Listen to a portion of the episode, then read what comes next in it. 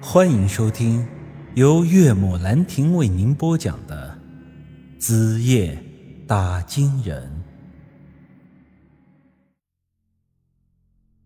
我朝着这书瞅了瞅，泛黄的羊皮封面，看样子是有些年头了。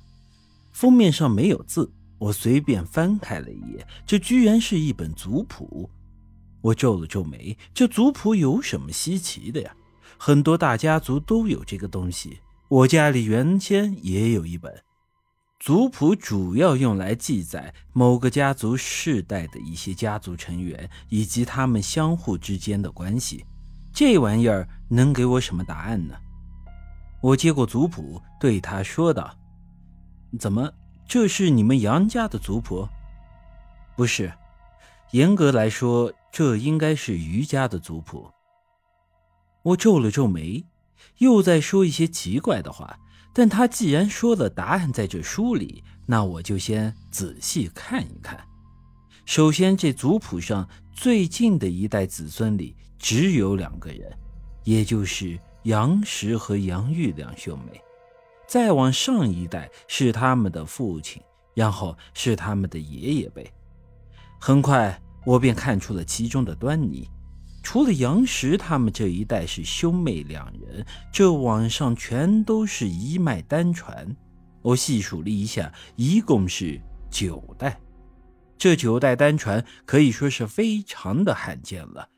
要知道，在我父辈那一代，计划生育还没出台，那家里的兄弟姐妹基本上都是三五个起步。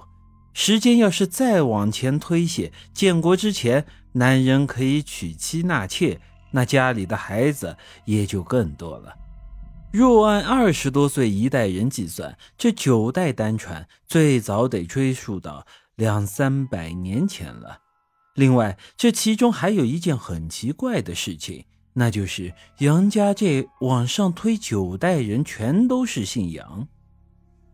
各位可能觉得我说了句废话，杨家族谱上的人。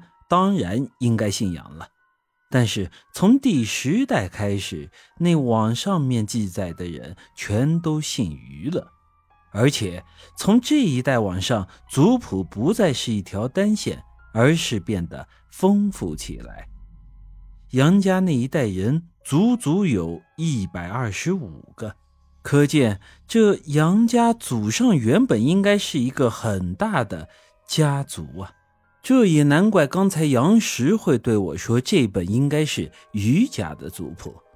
关于这族谱换姓的事情，我想应该是这样的：这余家本来是个大家族，后来家中的女儿嫁给了姓杨的人，如此族谱才更了姓。但是这又产生了另一个问题，那就是余家那一代有一百二十五个子孙，这其中肯定是有男有女。根据古时候的规矩，族谱应该是传给嫡长子的，这最后怎么会传给了闺女呢？甚至之后还改了外姓呢？这只有一种可能，那就是余家那一代子孙后来因为某种特殊的原因，全都是死了，只剩下一个独苗，如此族谱就只能是传到那女儿家的身上。可是，一百二十五个子孙到底会因为什么原因死的只剩一个？是遇上了屠杀，还是遇上了瘟疫呢？杨石说：“这族谱里有我想要的答案。”但我看完之后，却显得更加疑惑了。我抬起头瞥了眼他，杨石对我微微一笑：“别停，接着往后看。”我这人性子急，最是不能静下来翻书了。要不当年我早考上大学了。于是我胡乱的翻了两下，直接跳过了族谱关于人员的记载，看起了后面的内容来。家里有族谱的兄弟应该知道，族谱上除了记载家族成员之外，还会记载家族历史上的一些重大事件。比如祖上某人很有出息，考上状元，当过大官之类的。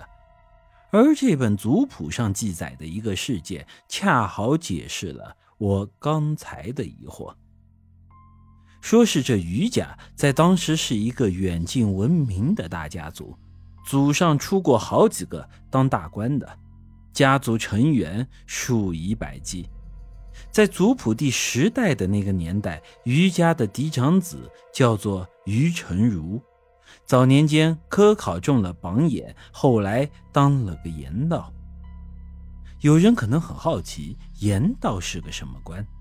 我在这里简单的说一下，盐道可是一个肥官，在古代主要是负责食盐的监管与销售。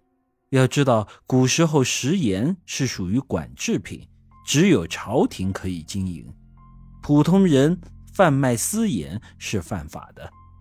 这盐道呢，就是负责管理那些盐商的。可以想象，这在其中能捞到多少的好处。另外，除了差事比较肥之外，这盐道的官品也不低，一般都是一品或者是二品。所以，这于成儒当了盐道，属于整个家族的荣耀。加之他是嫡系血脉，便名正言顺的成了这个大家族的族长。有的妹子喜欢看宫斗戏。什么权力斗争？为了争夺地位，儿子杀了亲爹呀，哥哥毒死了弟弟呀，甚至于亲妈杀了儿子呀，什么扯淡的事儿都能搞出来。